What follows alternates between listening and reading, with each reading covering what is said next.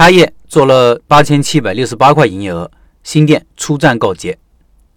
我的新店是属于社区商业街，所以周六日人是最多的。开业理应该安排在周六，这时候路过的人才是最多的。但是天气预报说周六日都要下雨，无奈最后改在周五，也就是昨天开业。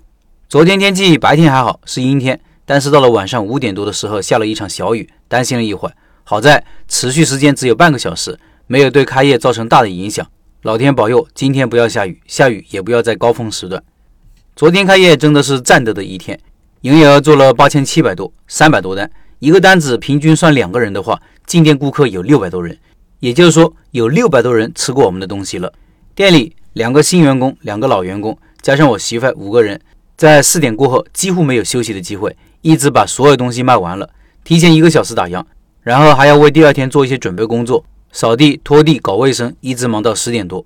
我在公众号里放了一些现场的图片，听音频的老板可以到开店笔记的公众号查找对应文章，查看这些图片。海报的图片忘记拍了，不过上面第一张图片有摆在收银台的海报，门口的海报也是一样的。活动内容是新店开业，好友五折。如果有愿意分享朋友圈的，再免费送一个指定的产品。这里的好友就是指微信好友，只有微信好友才能享受五折。很多人说加顾客微信难，可能是方法不对。我们加顾客微信几乎无障碍，只要把条件一说，顾客就拿起手机扫码加微信了。昨天进店的顾客，除了极其个别顾客不愿意加微信，其他的都加上了微信，导致微信一度被限制加好友了。昨天就有老板问，试营业期间活动力度很小的时候，营业额就不错，可以做到两千七八。试营业的最后一天，甚至做到了三千六百多。开业为什么还要做那么大力度活动呢？首先。我们要把开业当做店里的一个营销事件，我们要利用好这个难得的机会，把店铺的知名度进一步提高。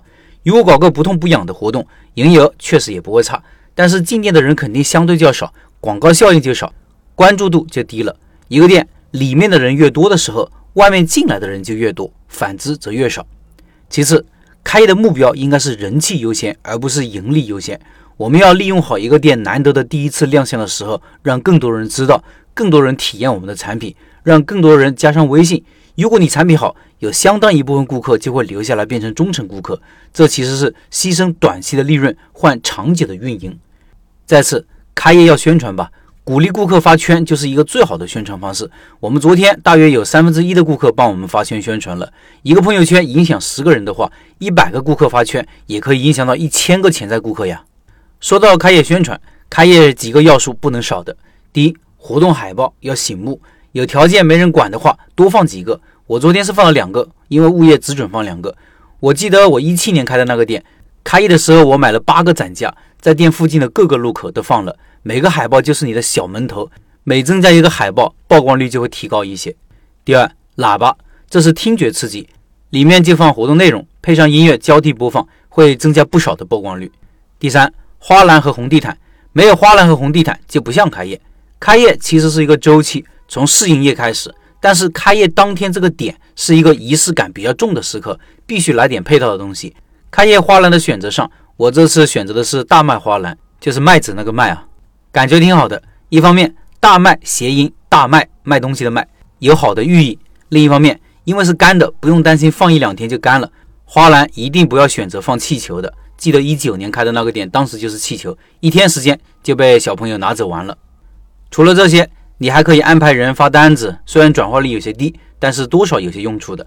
大店还可以安排抽奖啊、举办活动啊，甚至舞狮舞龙啊等等。不过这些花费都不是花在顾客身上，而是花在其他人身上。我更喜欢把钱直接花在顾客身上。